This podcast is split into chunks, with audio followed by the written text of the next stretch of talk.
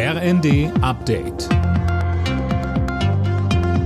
Stündlich neu. Auf den Punkt informiert. Ich bin Linda Bachmann. Die EU-Staaten haben sich auf ein teilweises Ölembargo gegen Russland geeinigt. Mehr als zwei Drittel der russischen Öllieferungen sind betroffen, so EU-Ratspräsident Michel.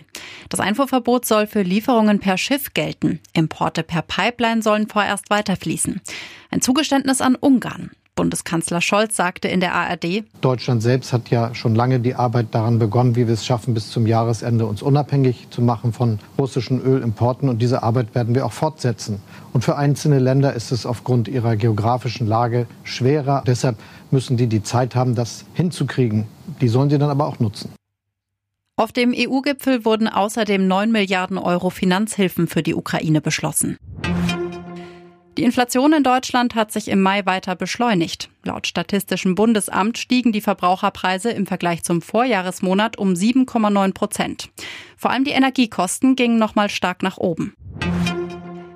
In Deutschland hat sich die Zahl der Kinderpornofälle im vergangenen Jahr mehr als verdoppelt. Das geht aus der polizeilichen Kriminalstatistik hervor. Mehr von Tim Pritztrup. Insgesamt wurden mehr als 39.000 Fälle angezeigt. Im Jahr davor waren es knapp 19.000.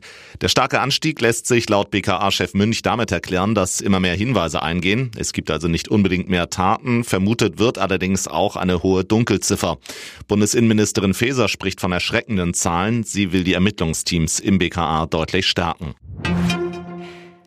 Boris Becker geht nicht gegen sein Hafturteil in Berufung. Das berichtet die Bild. Demnach ließ der 54-Jährige über seinen Anwalt eine entsprechende Presseerklärung veröffentlichen. Darin heißt es, Becker akzeptiere sowohl das Urteil der Jury als auch das vom Gericht festgesetzte Strafmaß.